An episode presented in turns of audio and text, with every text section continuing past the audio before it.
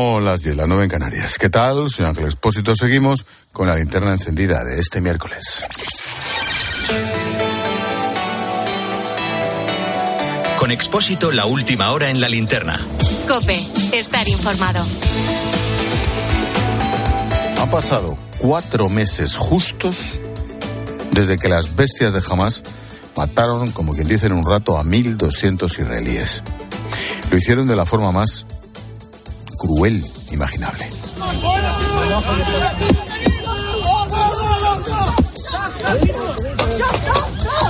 Hay, hay imágenes que nunca se olvidan por mucho que pase el tiempo. A mí, así de golpe, me vienen varias. Los terroristas entrando en los kibbutz, disparando a bocajarro a todo lo que estaba por allí presente. No hablamos de soldados israelíes únicamente, sino familias enteras, niños, bebés. Mataban a cualquier cosa que se movía. El ejército israelí enseñando imágenes en las que veíamos los juguetes tirados en el suelo manchados de sangre. Tampoco se pueden borrar las escenas del Festival de Música Electrónica cerca de la franja. Terroristas aterrizando en parapente, disparando desde arriba para arrasar lo que se encontraban. Allí había jóvenes, sin hacer daño a nadie, pero tampoco se me olvida el vídeo de los terroristas subidos en una pick-up una camioneta con la zona descubierta, ya sabes, con todo tipo de armamento. En el suelo una chica semidesnuda, completamente deformada, partida en dos. Paseaban en la camioneta con, con ese cuerpo de esa mujer, mientras otros muchos aplaudían y escupían lo que todo parece un cadáver. Más de 1.200 asesinatos, centenares más, acabaron en manos de Hamas, secuestrados, humillados. Muchas otras cosas más que por mucho que no se expliquen, es imposible de imaginar. Yo estuve 53 días eh, en cautiverio, eh, una sensación horrorosa, terrible.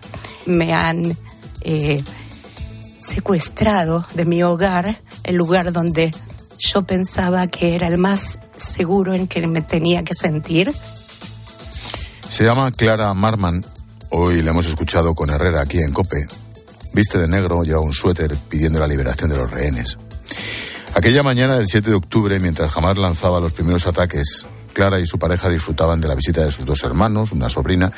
Estaban pasando juntos el fin de semana en su casa, en Kibbutz, era sábado. Apenas cuatro kilómetros de la franja sonaron las primeras alarmas. Rompieron las ventanas, tratamos de proteger la puerta para que no la abran, pero no hubo caso. Eh, tirotearon, eh, nosotros estábamos todos abrazaditos instintivamente, toda la familia, en un rinconcito de la habitación y por suerte tirotearon para, para la, otro rincón.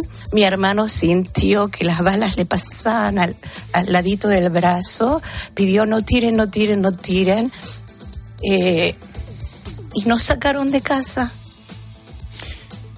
Lo sacaron durante más de tres horas andando descalzos en pijama hasta, hasta llegar al lugar de cautiverio. Así ella ha estado 53 días. Clara no quiere dar más detalles por miedo, claro. Si ya su relato es terrorífico, imagínate si, si supiéramos más datos. Allí recibimos mucho terror psicológico. El pánico, el terror que se siente era realmente terrorífico pensar de que en cualquier momento una bomba nos iba a liquidar a todos. Las tres mujeres, ella, la sobrina y la hermana, fueron puestas en libertad, pero su pareja y su hermano siguen secuestrados. En el momento que nos despedimos, que fue muy doloroso, eh, pensábamos que eh, un poquito más van a terminar de liberar a mujeres y niños. Dos, tres días van a pasar y nos vamos a reencontrar. Así nos despedimos, pero pasa un día y otro día cuando el tiempo es infinito, cada segundo se hace horroroso. Ese poquito más no ha llegado. Ella sigue asustada porque de entrada poco sabe de lo que va a ocurrir con los rehenes. Han pasado cuatro meses de aquel ataque y la guerra sigue. De hecho, Israel considera delirante la propuesta de tregua que ha hecho hoy Hamas. Hamas quiere cambiar 1.500 prisioneros por los ciento y pico secuestrados que le restan. La proporción obviamente es muy superior a la que pactaron en anteriores acuerdos. A todo esto hay que sumar la grave crisis humanitaria que están sufriendo en Gaza, no solo los rehenes, imagínate, el resto de civiles. Escucha lo que dice Ruth Conde, es enfermera pediátrica y ha trabajado para Médicos Sin Fronteras en Gaza. El grado de hacinamiento que está sufriendo la, gente, el hecho de ser consciente de que, de que no hay lugar a donde ir, ¿no? Tienes un poco esa sensación de, Rafael se ha convertido como en, como en una ratonera, Es decir, no, no, no hay escapatoria, la gente está hacinada, sin acceso a lo, a lo más básico, ¿no? Ruth ha estado con los colegas de Mediodía COPE. Naciones Unidas alerta de lo que puede pasar en Rafa en las próximas semanas. Y Ruth nos pone un ejemplo. Ver pues que, se han puesto de parto y que muchas de ellas se han visto eh, obligadas a dar a luz o en su casa o en una tienda en un campo de desplazados con unas condiciones de higiene inexistentes. ¿No? Eh, falta de acceso a agua, falta de acceso a comida. Nos hemos encontrado eh, mujeres embarazadas y mujeres que están dando el pecho desnutridas. La situación, se mire por donde se mire, es dramática. Por un lado, esos palestinos que sufren lo que no está escrito en Gaza, y por otro, los rehenes que han sufrido a manos de auténticas bestias. Como siempre pasa en la guerra, los civiles en medio de todo. A veces tendríamos que detenernos un poquito más en esto, no tanto en los puyolones, en Podemos, en la matraca habitual. En fin, cuatro meses ya desde que empezó una guerra allí, en la otra orilla del Mediterráneo. Tiempo de tertulia con José María Olmo y con Alberto Pérez Jiménez.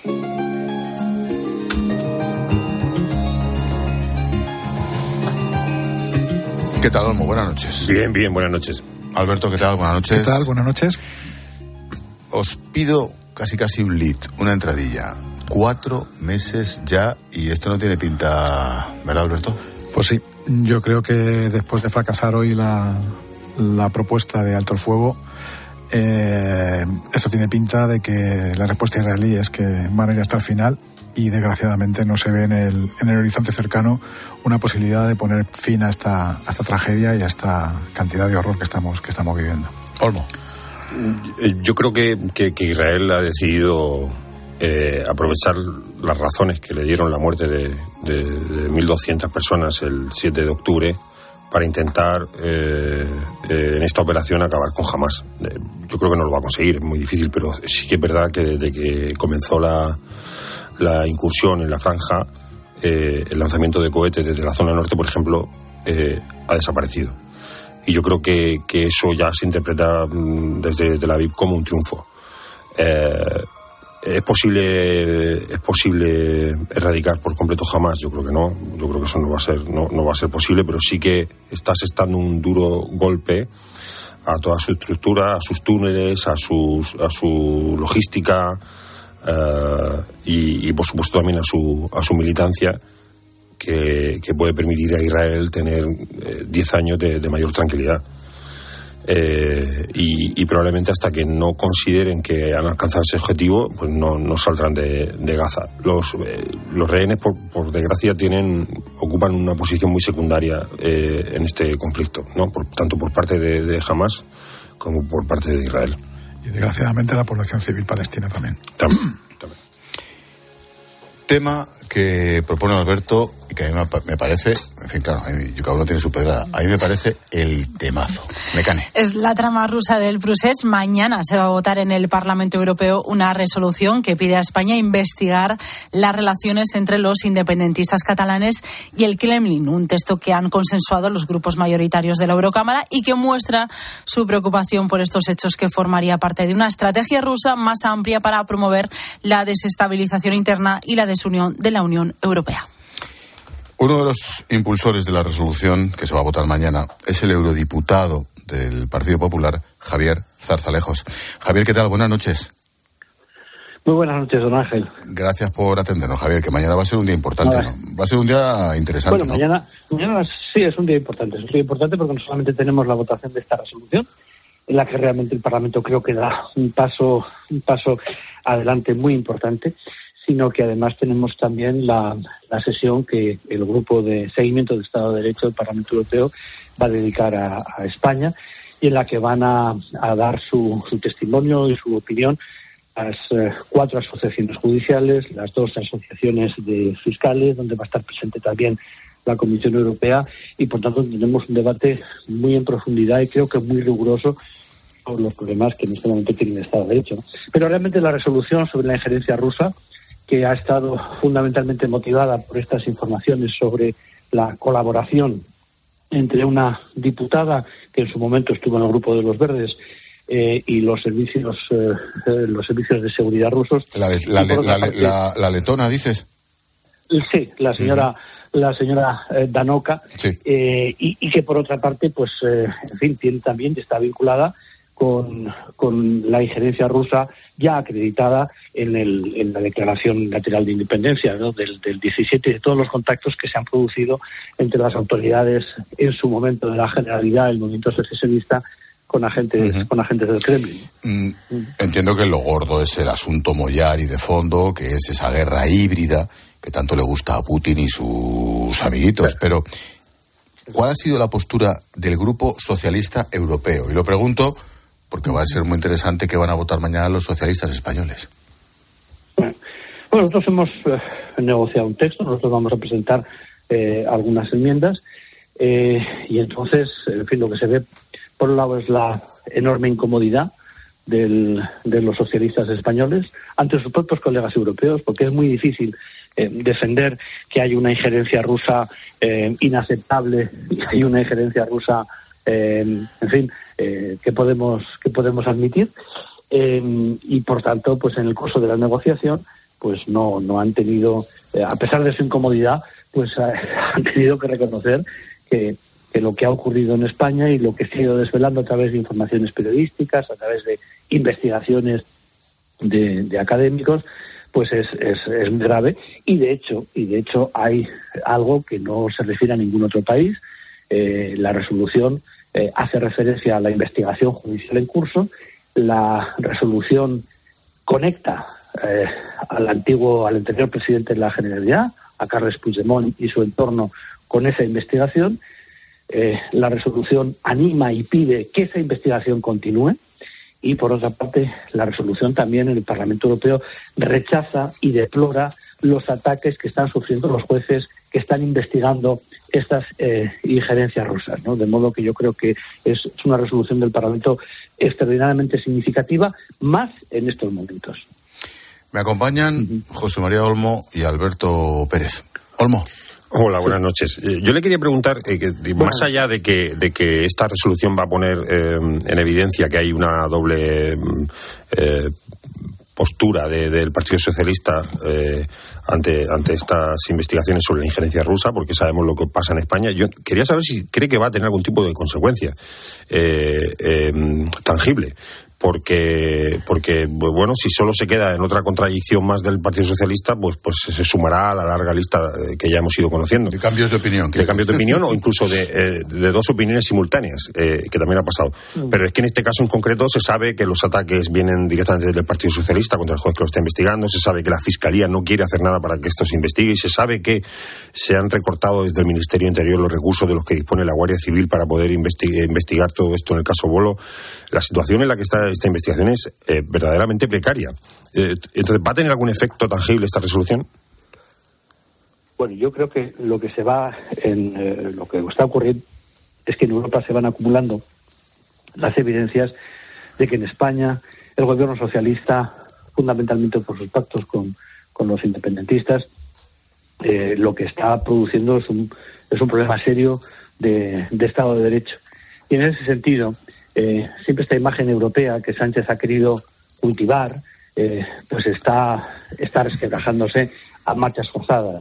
Ya la comparecencia del presidente del gobierno en el Parlamento de Estrasburgo al final de la presidencia española creo que marcó un punto de inflexión. Hay que acordarse de un presidente del gobierno, una cosa nunca vista, ¿no? Abucheado por la mitad de la Cámara, que no espera a ser eh, respondido, que habla del Tercer Reich dirigiéndose al, al presidente del primer grupo de la Cámara, creo que fue algo más que un, error.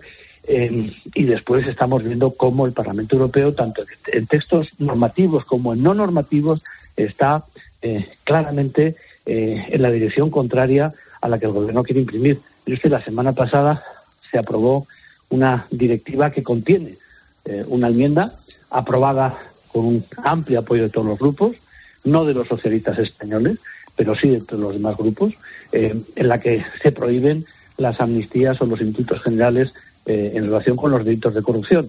Y esto no es una declaración, esto va en una directiva que es un texto con fuerza con fuerza normativa. Quiero decir que vamos a acumular, mañana tendremos este debate sobre el Estado de Derecho en España, es un debate a puerta cerrada, pero en un órgano especializado del Parlamento Europeo para analizar estos temas, de modo que se van acumulando las evidencias de que en España tenemos un problema, eh, un problema serio, y que el gobierno quiere imprimir una dirección a los acontecimientos que es radicalmente contraria a la práctica y a los principios de defensa del Estado de Derecho de la Unión Europea. Me parece que eso va quedando cada vez más claro y eso evidentemente que tiene consecuencias. Alberto. Sí, eh, buenas noches, Javier. Eh, antes ha dicho que, que, había, se han presentado enmiendas a ese texto consensuado. Creo que una de ellas es que se recoge directamente una cita que hubo en la víspera del 1O de los emisarios de sí. y creo que el, el Partido Socialista eh, español está maniobrando para intentar que esa no salga adelante y que, bueno, pues eh, porque ciertamente les compromete mucho pues a los... Le va, a va a tocar retratarse. Totalmente. Y entonces creo que está maniobrando ya toda la tarde, a última hora, pues eh, maniobrando. ¿Qué sabe usted de, eso? Vamos a ver, lo que sabemos es que evidentemente el Partido Socialista está, está presionando a sus compañeros socialistas europeos esa presión, sin embargo, tiene, tiene algunos límites. Hay cosas en las que realmente resultan, eh, resultan indefendibles. Nosotros hemos presentado efectivamente esas enmiendas. Eh, los socialistas han intentado diluir el contenido de la resolución eh, al máximo. No les ha sido, no les ha sido posible. Nosotros mañana planteamos la enmienda. El voto será nominal, por lo tanto sabremos qué, ha votado cada, cada uno. Y con independencia de cuál es el voto final en relación con estas enmiendas, eh, lo cierto es que el conjunto de la resolución es eh, claramente satisfactorio. Insisto, creo que marca realmente un punto de inflexión y, que tiene una lectura española que desautoriza íntegramente, íntegramente la posición del gobierno. Hay que tener en cuenta que, que mientras que el Parlamento Europeo está esforzándose para investigar y pide que se investiguen las injerencias rusas, en España lo que se está planteando es una reforma de la ley de enjuiciamiento criminal para archivar los procedimientos que están abiertos en este tema. Y, precisamente para borrar esos hechos y para amnistiar a los que puedan resultar responsables. En esto, como en el caso de la corrupción, como en tantos otros, a pesar de ese discurso pretendidamente europeísta del gobierno, la realidad es que el gobierno está imprimiendo una dirección a los acontecimientos que es contraria a lo que eh, a lo que la Unión Europea está reclamando y lo pone por escrito y está al alcance de cualquiera que lo quiera ver. Mm, la última, y esto daría para una tesis doctoral, a ver cómo me lo resumes en un minuto, Javier. ¿Qué es la guerra híbrida? ¿Cuánto debe preocuparnos? Pues, en fin, la guerra híbrida nos debe preocupar precisamente porque ya no estamos hablando eh, de eh, agresiones evidentes con tanques o con, con misiles o con bombardeos de aviones. La guerra híbrida es justamente una mezcla de desinformación, una mezcla de mentiras, la mentira como estrategia, no, no la mentira como recurso ocasional, y, em, y, la guerra híbrida significa poner todo un conjunto de medios, además de los, de los militares, para eh, que Rusia consiga su objetivo.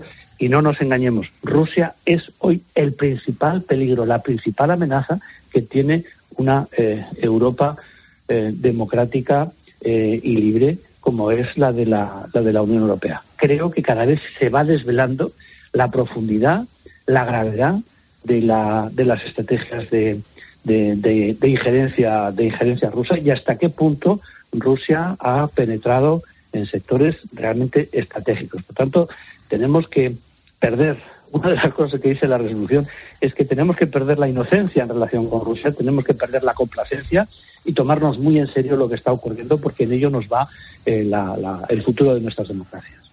Javier Zarzalejos, eurodiputado. Mañana es un día muy importante. Gracias, suerte. es un día importante. Muchas gracias, don Ángel. Buenas gracias noches, Javier. Adiós.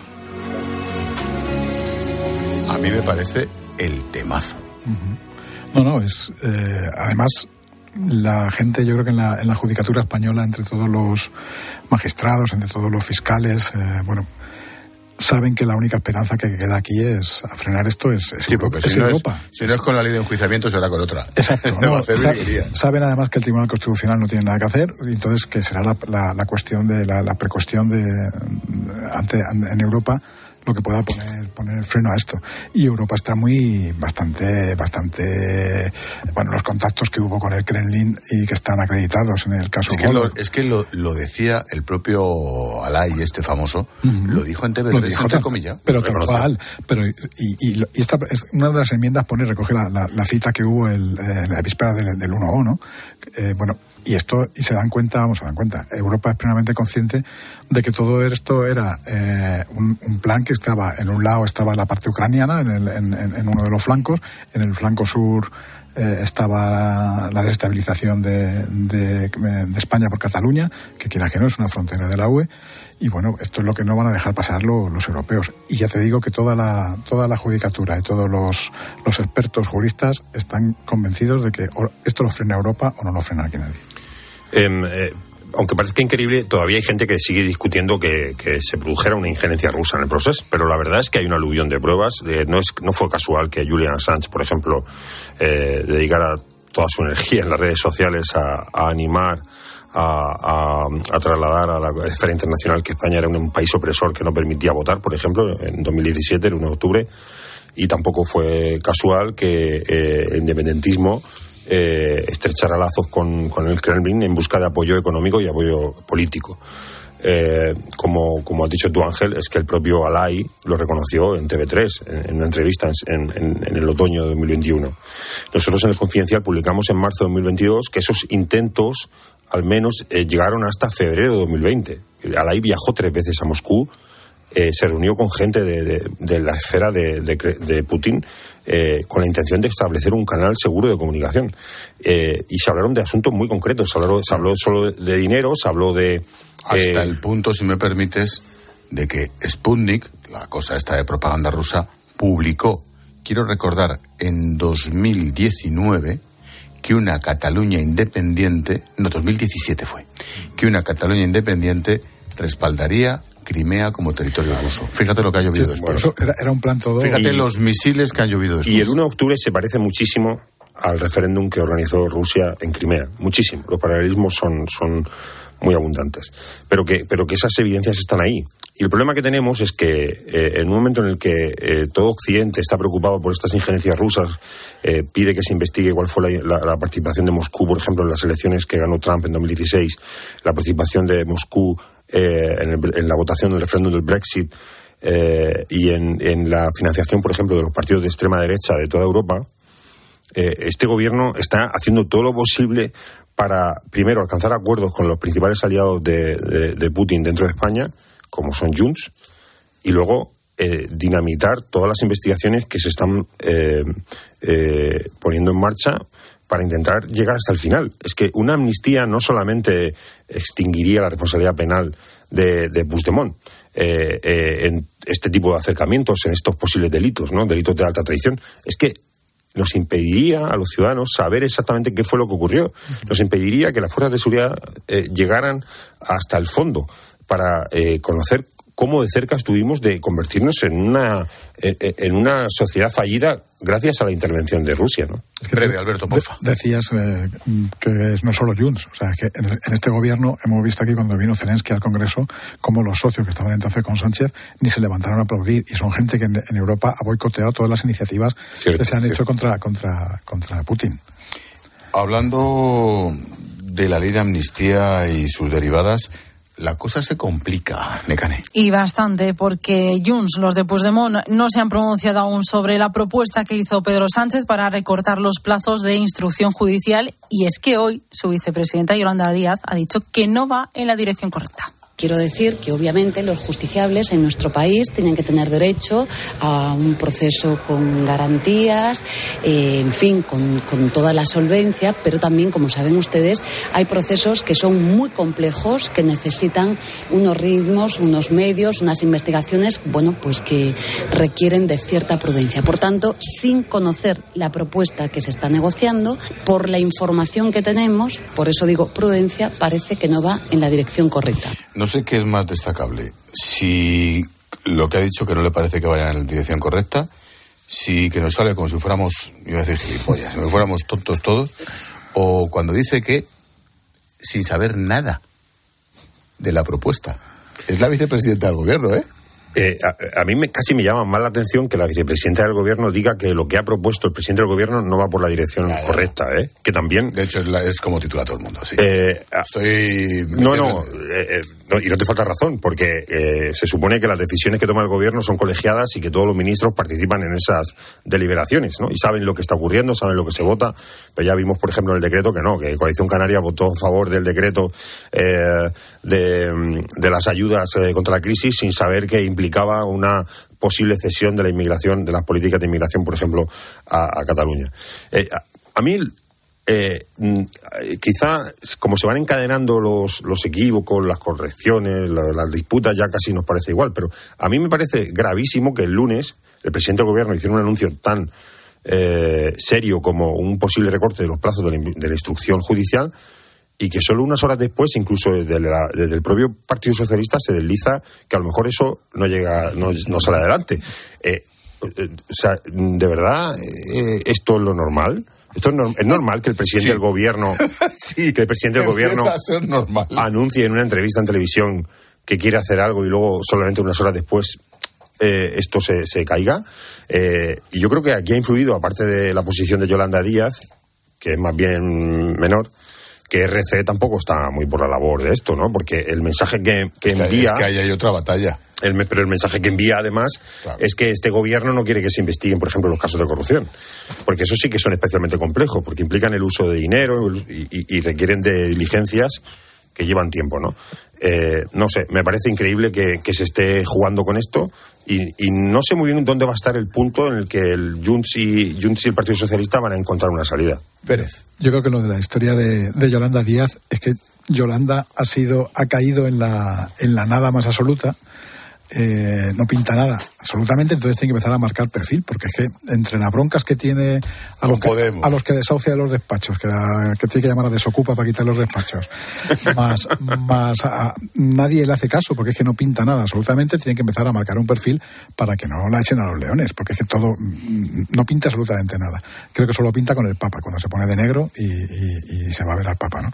Entonces yo creo que esto ha sido un poco decir, bueno, pues vamos a, a por lo menos que nuestras bases vean que no hacemos a todos sí señor, eh, y que por lo menos no, no quede tan abrasada como todo lo que le suele pasar al que está al lado de Pedro Sánchez. Una última píldora y antes de la publi cerramos el capítulo Amnistía y derivadas. Necane. Hoy el fiscal general que ha dicho que él no interviene en la calificación de los delitos del caso Tsunami. Álvaro García Ortiz ha hablado de las discrepancias de criterio entre la Junta de Fiscales del Supremo, que ayer votaba que pueden ser terrorismo, y la Audiencia Nacional, que opina todo lo contrario. Ahora la última palabra, ¿quién la tiene? Pues la número dos de García Ortiz, que dice que lo importante es fijar un criterio que tenemos que armar en la Fiscalía Española es precisamente esa unidad de criterio. Cual sea, ya la definiremos. Todavía no lo sabemos. Bueno, nos toca ahora ver cuál es la posición de la Fiscalía. Tenemos que resolver esta discrepancia, este conflicto, pues como lo hacemos siempre, a través de nuestros órganos estatutarios. El fiscal general no está para dar opiniones de naturaleza público-judicial, público-política, judicial-política. El fiscal general está para amparar a los compañeros para que puedan trabajar con tranquilidad que se lo digan a los compañeros. Si, está, si, si están trabajando con si hay alguno por ahí dando leña. Sí. Este, este fiscal que, bueno, desde el minuto uno mmm, está cuestionado y que tendría que haber, que haber dimitido si tuviera un poco de, de decencia, eh, el otro día decía y mintió descaradamente diciendo que no había habido un informe previo y hoy en, estas, en este mismo acto eh, ha calificado que se filtrara ese informe que ya reconoce que existía como traición. ¿no? Entonces es un señor que ha vuelto, ha vuelto a mentir y yo creo que no tiene ninguna ninguna credibilidad y entre sus propios el varapalo que le dieron ayer al fiscal del, de, Supremo los fiscales de sala sabemos que no va a pasar nada, porque efectivamente ah, depende de su mano derecha, su mano derecha, mm, la fiscalía de quien depende, como decía Pedro Sánchez, y al final van a, van a ir contra el criterio en una cosa escandalosa, porque si hubiera sido, hubiera estado mal dividido el voto, pero 11-4 y, y 12-3, mm, yo creo que no tiene precedentes una, un, un, cambio un cambio de criterio así, pero que sepamos que esto va a ser como el constitucional, o sea, se va a imponer el criterio que diga el amigo Delgado. Ver, eh, sobre todo porque yo, efectivamente, con un 12-3 no veo muchas discrepancias. Veo más bien que hay una posición mayoritaria uh, abrumadora. Entre progresistas. Eh, incluido, incluyendo a fiscales progresistas. Sí, sí, sí. Es verdad que la posición de la teniente fiscal no va a ser vinculante. Luego el Tribunal Supremo, eh, y habrá acusaciones, seguro puede haber acusaciones eh, particulares, como por ejemplo la de los policías que sufrieron esas lesiones en, los eh, altercados de Urquinaona. Pero mmm, eh, aquí también se nos olvida que en realidad lo que quiere el gobierno y lo que está intentando hacer a través del fiscal general es que tampoco se investigue a Puigdemont por su participación en Tsunami. Porque no estamos en la fase en la que se termina ya la instrucción y por tanto se envía al banquillo a Puigdemont y al resto de, implicados con una calificación penal concreta. Estamos más bien, podríamos decir, al comienzo de esa investigación. Y esa calificación penal, pues en realidad en estos momentos es eh, accesoria. Se trata de, encuadrar los hechos en una categoría. Y es verdad que desde el momento en el que el año 2019 se hizo cargo de esto, de, de Tsunami Democrático y la Audiencia Nacional, ya sabíamos que era porque había unos delitos de terrorismo. Me gustaría recordar también que el pasado verano un fiscal sustituto y que cogió el caso durante un mes lo vio clarísimo. También consideró que hubo es la Audiencia eso, Nacional. Es que por eso llegó a la Audiencia Nacional desde el primer claro, momento. llegó porque era porque consideraba que era terrorismo. Y que si uno mira bien lo que pasó con la reforma del Código Penal del año 2015, cuando se transpone una directiva de la Unión Europea, pues se ve que eh, eh, cercar o bloquear infraestructuras críticas como un aeropuerto eh, debe ser considerado terrorismo. Esto que dice el presidente del gobierno, no, es que no es terrorismo e independentismo. Bueno, es que hoy en día, y, no, y por suerte, el auto, autoadoctrinamiento también se considera terrorismo y no tiene por qué haber fallecido ninguna persona. Eh, es, estamos llegando a, a conclusiones absurdas para intentar sostener algo que evidentemente va contra toda lógica. Es que es ridículo que digan que esto del terrorismo se califica ahora cuando la carpeta, el sumario del año 2018-2019, eh, lo pone en la carátula. O sea, es causa por terrorismo desde hace cuatro años, o sea, no desde ahora. Déjame dos minutitos.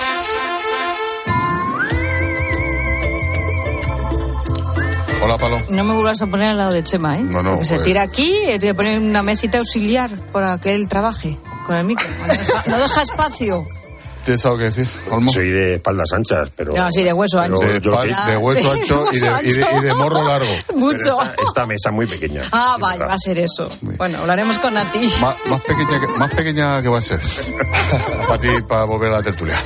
Eh, hola, Venga, Paloma. ¿Cómo estás, Ángel? Mensajito de línea directa. Sí, porque si este 2024 te has propuesto sentir la tranquilidad de ahorrarte una pasta, te interesa el seguro de moto de línea directa. Porque, mira, te bajan el precio de tu seguro sí o sí y además tienes cobertura de equipación técnica para casco, guantes y cazadora.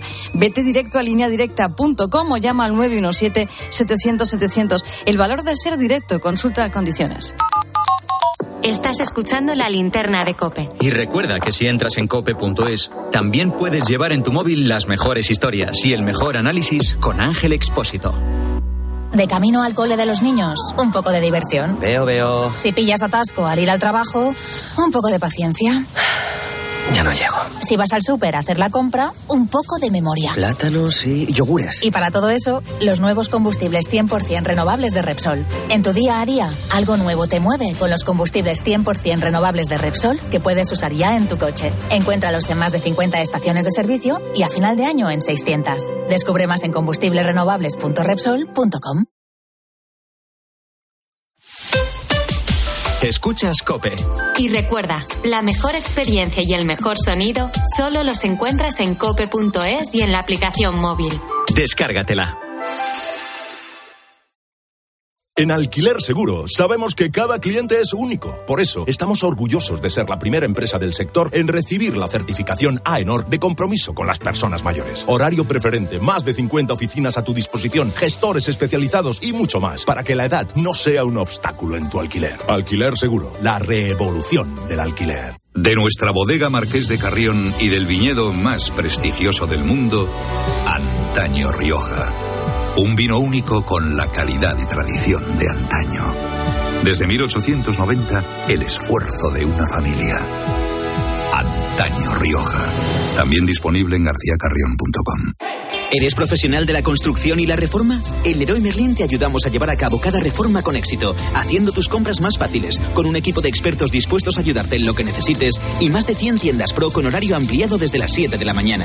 Si eres profesional, únete al Club Pro y descubre muchas más ventajas. Leroy Merlin, ahora somos más pro. Félix. Llamarle Tequi es quedarse corto. Su setup es high-tech, wireless y bug-free. No hay nada de su propiedad que no esté conectado al Wi-Fi. Lo último en tecnología, él ya lo tuvo hace cinco años. Pues para él, un león. Hay un SEAT que lleva tu nombre, porque con hasta 10 años de garantía, hay un SEAT para ti. Estrénalo con SEAT Flex. Eliges entre decenas de emisoras. Eliges entre pop, rock y folk. Eliges el lugar perfecto para escucharlo y no vas a poder elegir cómo quieres que sea tu hipoteca. Ahora con las nuevas hipotecas naranja, tú eliges cuántos años quieres de fijo y cuántos de variable. Más información en ing.es.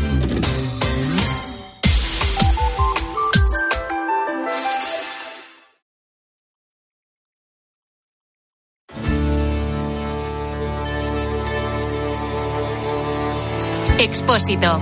La linterna. Cope. Estar informado.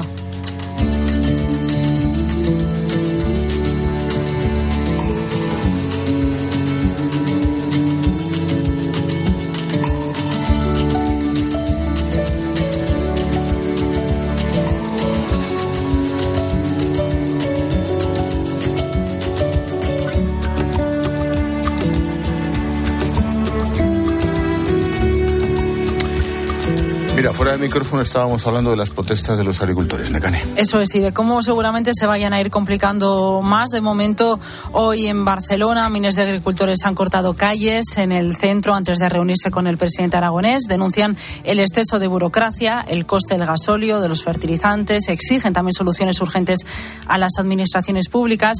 Y ya se está organizando una gran movilización en Madrid para el sábado. Su intención incluso es llegar a Ferraz. Esperan reunir a unos 15.000 agricultores también a miles de transportistas.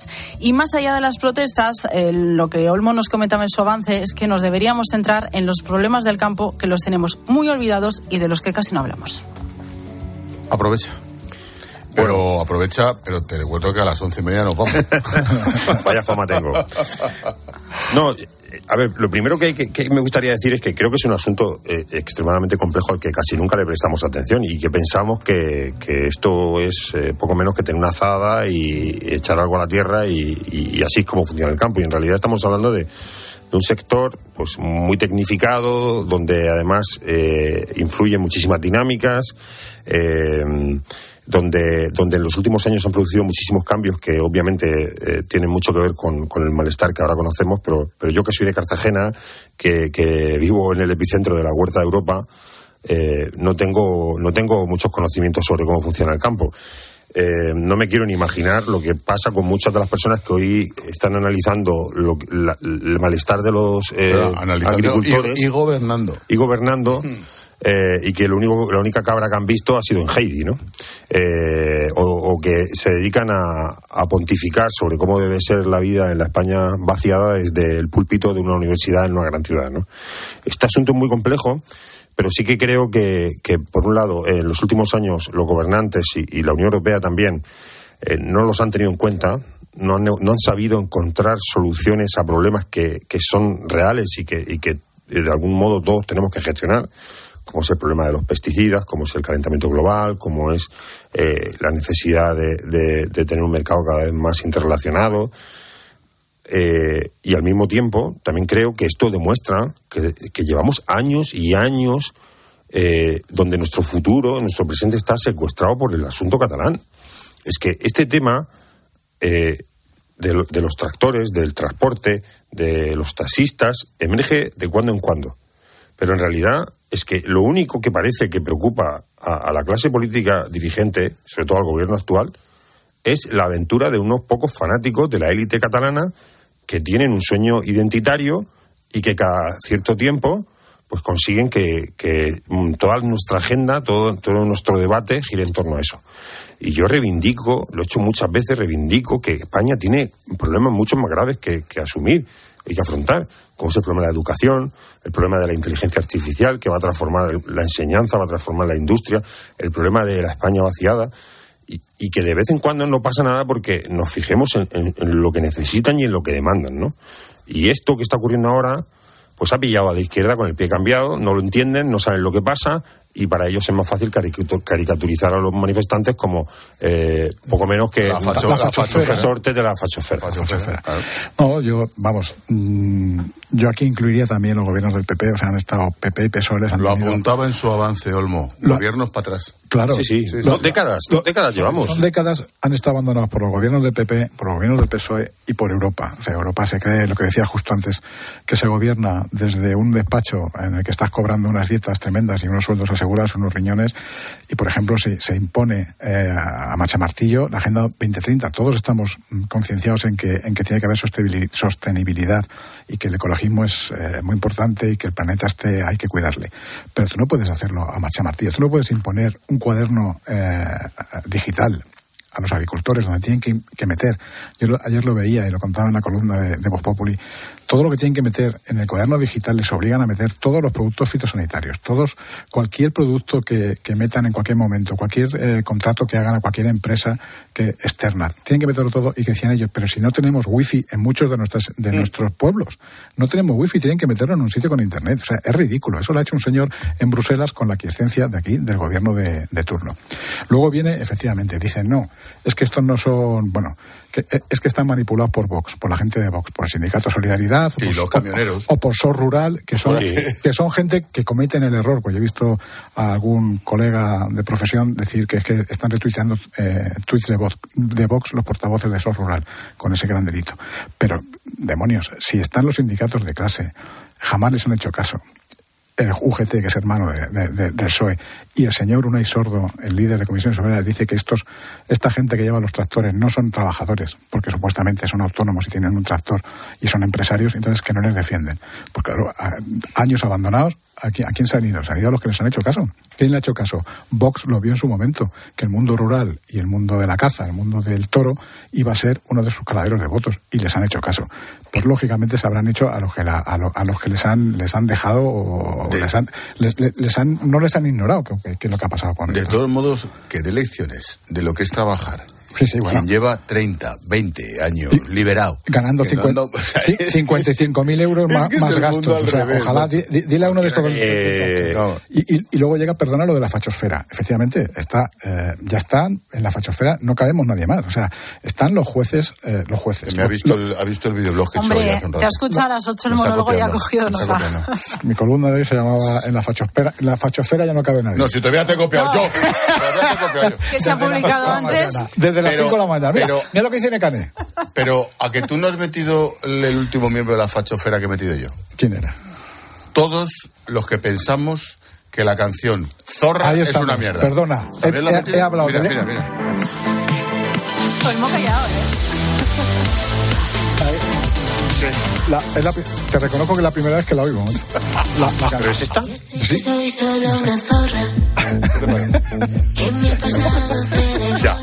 Ya, cláusula de conciencia. Pues sí, sí, la pobre, la pobre. lo ponías en la columna? Elena Valenciano, Susana Díaz, que dijo ayer que también que esto de claridad mental, y todos los del borrado, las feministas eh, también son fachas. O sea, bueno, ya no cabe nadie más. Son periodistas, los jueces, los fiscales. Bueno, al final no cabe nadie más dentro ni un tonto más fuera. Así, es como terminaba la columna. Yo, sí, no, yo el otro día hice, además alguno me, se cabreó por ahí, que acabé diciendo algo así como fachofera tu padre.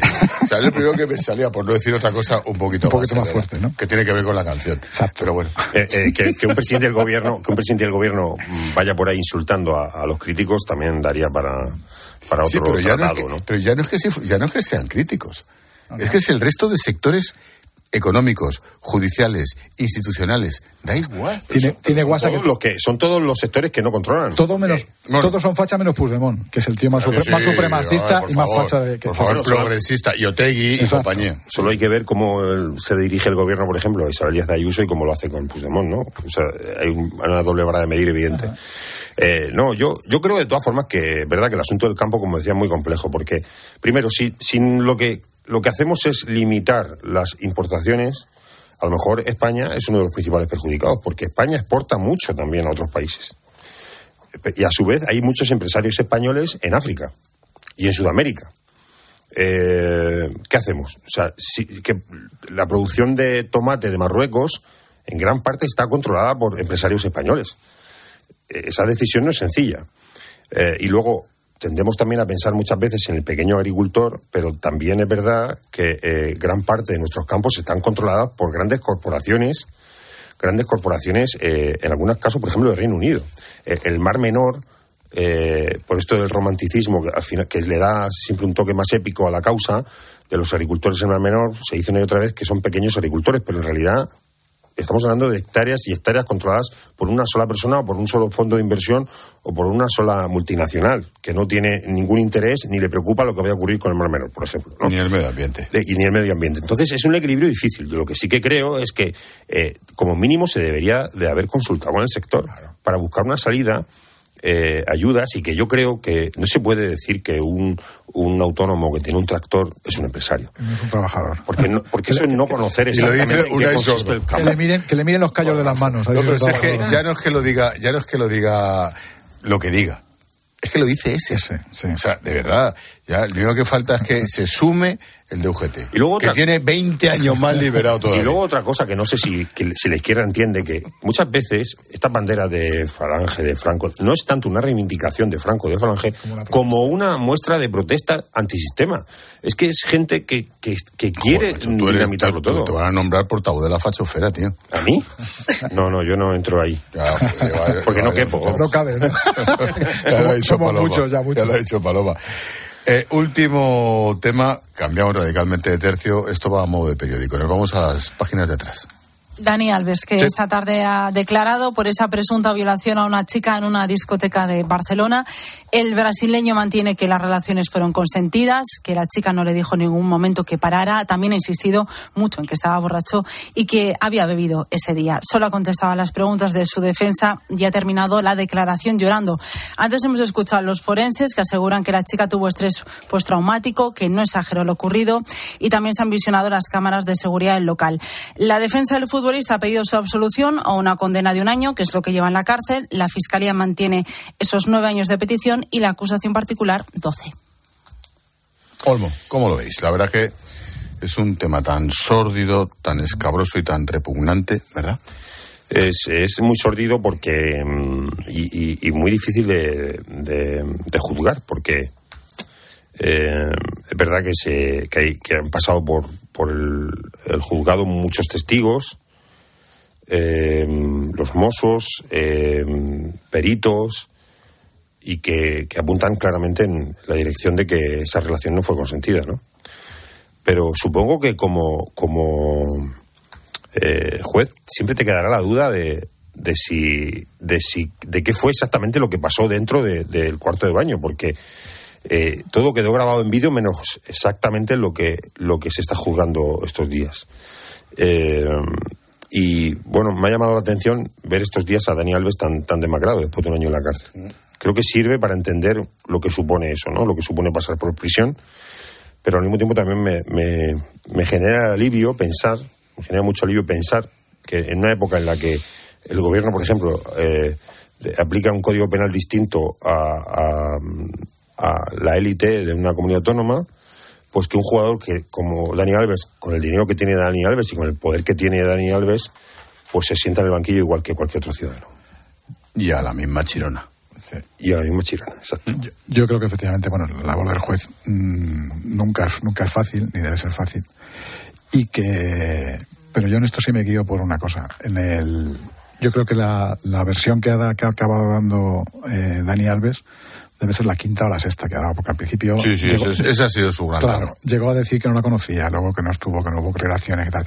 Y ahora ya reconoce que hubo relaciones que fueron, eh, según él, que fueron consentidas y que tal. Entonces yo creo que esos, sin embargo, la víctima eh, siempre ha mantenido su propia, la, la versión invariable. Entonces, en ese en, en esta, con esa perspectiva, yo creo que la, que ahí es, es un indicativo de, de por dónde, de por dónde creo que ha podido pasar. Y, y bueno, no va a ser fácil, porque no es fácil juzgar, porque como dices tú, Chema, no hay, del momento no hay ninguna ningún testimonio ni, ni ninguna cosa grabada pero ya te digo, que, una, que la víctima que estuvo incluso dispuesta a renunciar a la indemnización y a no pedirla, y que ha mantenido invariable toda, la, toda, la, toda su versión ante un personaje público y con un personaje con esa, con esa influencia, yo creo que en este caso mm, el juez lo va a tener, va a tener eh, fácil el veredicto. Más se juntan cosas muy, muy tremendas. El papel de la madre colgando las fotos de la hija en redes, de la hija, perdón, de la víctima en redes. La mujer que sigue siendo su mujer después de... es, como, es como un culebrón terrible. Eh, bueno, la verdad es que si uno analizara en profundidad la vida de la mayoría de los jugadores de primera división no, no sería tan distinta. ¿eh? Bueno, la vida.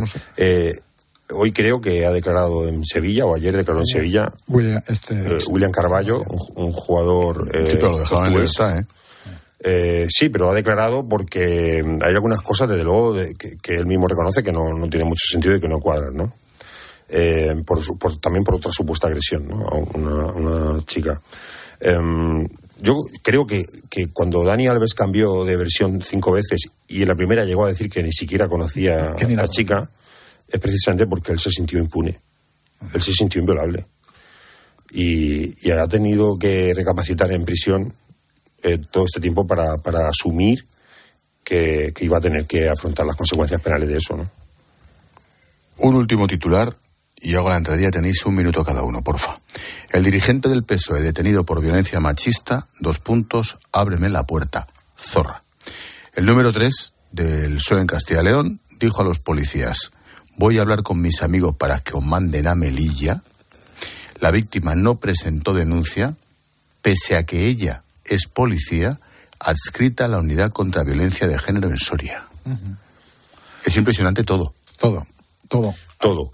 Em, Hay algún vídeo además de este individuo eh, diciendo que venía Vox a, la, a Castilla a Castilla y León y que, que pobres mujeres, que, que Vox estaba en la vicepresidencia y que eso iba a ser tremendo para las mujeres. te recuerdo que el Tito Berni eh, Sí, apoyaba las manifestaciones del 8M. Progresista y Tal reformista cual, también. tal sí, cual. Otro la fachofera, Tito Berni. Y, y Por también, y también duele duele el silencio el silencio de gente eh, compañeros del PSOE que rápidamente tuitean y tal eh, me estoy acordando de José Zaragoza de gente que que, que no paran José Zaragoza debe tener una oficina de Sí. clones, porque es imposible que lo no, no, no, es él, es él. Yo, vale, es un tío que ¿Es enca- él? es un tío que encaja bien, porque yo me pego con él entonces, y yo le estuve con él hablando el otro día y, y el tío eh, es, es, es muy, muy deportivo y es el que lo lleva.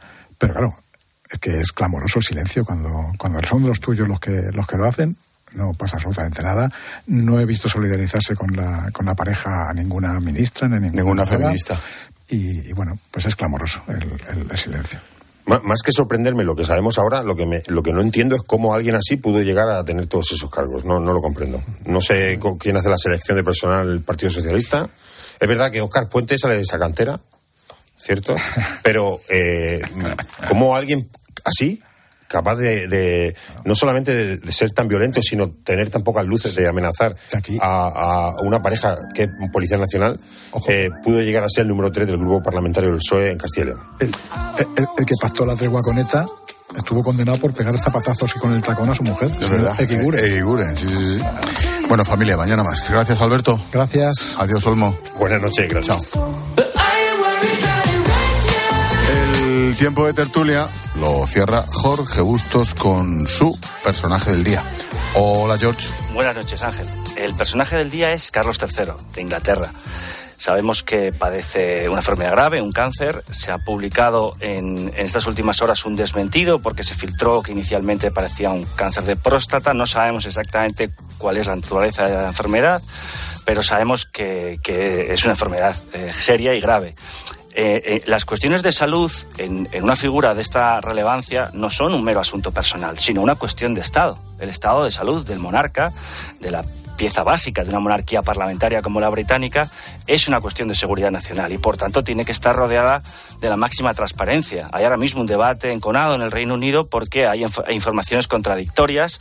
El peso de la agenda ahora recae sobre, sobre William, sobre la princesa Ana, pero, pero hace falta mucha más transparencia a la hora de tratar eh, eh, este asunto. Y ya digo que además Carlos III es alguien que llega al trono en una situación de cierta debilidad por su avanzado estado de, de edad y ahora se encuentra con unos problemas de salud que arrojan dudas sobre el inicio de su, de su reinado.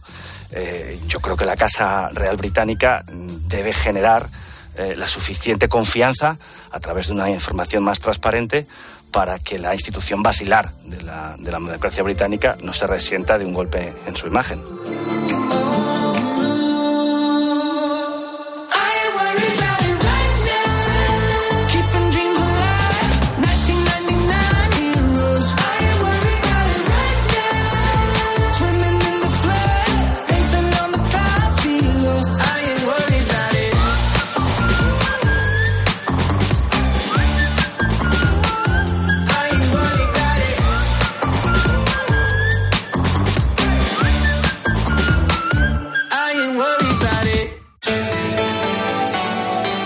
Expósito.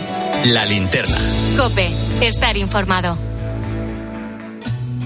En Cope nos gusta contarte buenas noticias. la verdad que el día de hoy está lleno de noticias. Una que es una buena noticia. ¿Cómo nos hacen falta las historias positivas? Mira, es imposible que con esto que te voy a contar no se te ponga la piel de gallina. Y hoy se ha confirmado una buena noticia. El secreto para llegar a los 100 años está aquí, en España. Te vamos a contar la historia de una acogida. Ha sido una mañana intensa, interesante, bastante emocionante. A Carlos Herrera, Ángel Expósito, Pilar García Muñiz, Pilar Cisneros, Fernando de Aro y Alberto Herrera les gusta contarte buenas noticias. Escúchalas a diario en Cope, también en cope.es y en redes sociales. Te lo digo o te lo cuento. Te lo digo.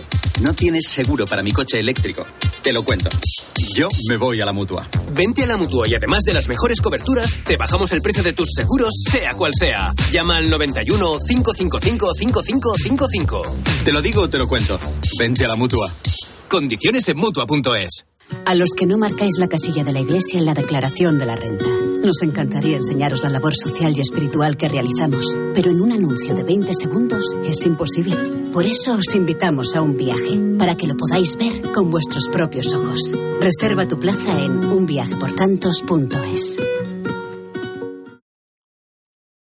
Este jueves, en Herrera en Cope con Alberto Herrera, nos espera un viaje lleno de experiencias, planes y vivencias en las Islas Canarias. Naturaleza virgen, playas paradisíacas, paisajes volcánicos, pueblos llenos de historia, gastronomía, ocho islas para descubrir el verdadero significado de la variedad. Este jueves, en Herrera en Cope, Islas Canarias, latitud de vida. Expósito. La linterna. Cope. Estar informado.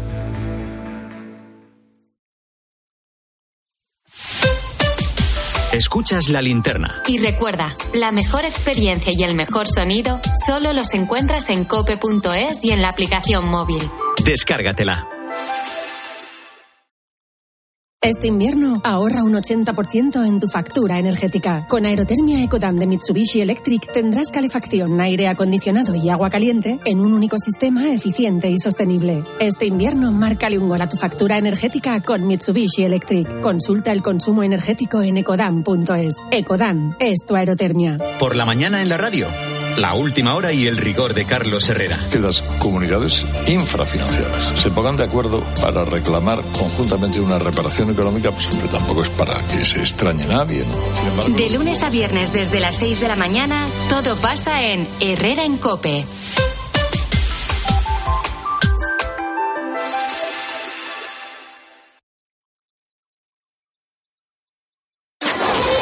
Línea editorial. Cadena Cope.